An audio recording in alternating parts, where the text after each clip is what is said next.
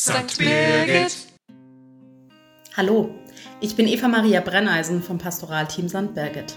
In Vorbereitung dieses Podcasts bin ich auf das Evangelium für den 19.06.2023 gestoßen. Und da liegt auch schon die Krux. Es ist ein Evangelium, das etwas in mir anstößt. Wenn ich ehrlich bin, finde ich in diesem Text die gesamte Bandbreite an negativen Gefühlen.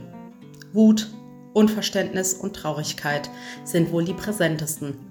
Und ich habe viele Gelegenheiten im Kopf, in denen mein Papa mir genau diese Aussage Jesu um die Ohren haut.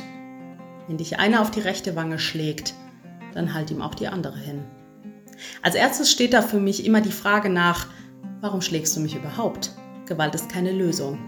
Aber diese Schläge stehen natürlich noch für andere Dinge, die wir im Leben halt einfach so hinnehmen sollen. Und das am besten noch, ohne uns darüber zu beschweren. Mach doch nicht immer so einen Aufstand, sei doch nicht immer so empfindlich. Ich weiß, dass du dich gerne mit so feministischen Themen beschäftigst, aber können wir jetzt über was anderes reden?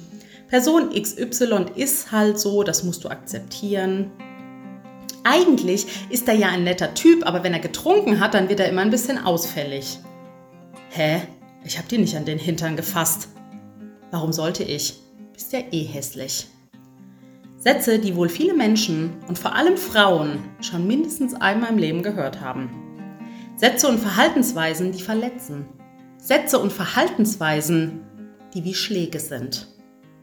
Wenn ich also die Aussage Jesu wortwörtlich nehmen würde, wie es übrigens mein Papa manchmal gerne tut, dann sollte ich all dies nicht nur ohne Beschwerde hinnehmen, sondern zulassen, wenn nicht sogar darauf hinarbeiten, dass ich solchen Sätzen und Verhaltensweisen ausgesetzt bin.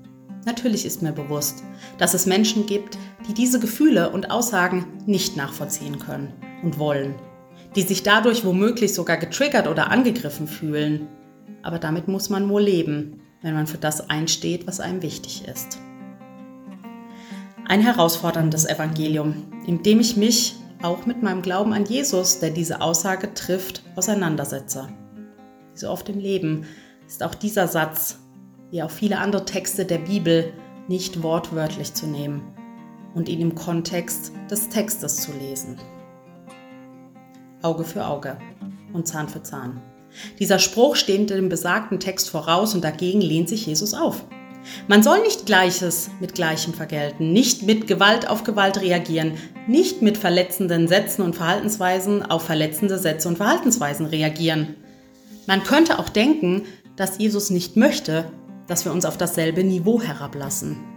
Ganz sicher bin ich mir jedoch, dass er nicht möchte, dass wir tatenlos daneben stehen und Ungerechtigkeit über uns und andere ergehen lassen. Er möchte nicht, dass wir passive Opfer sind, sondern dass wir für Gerechtigkeit einstehen.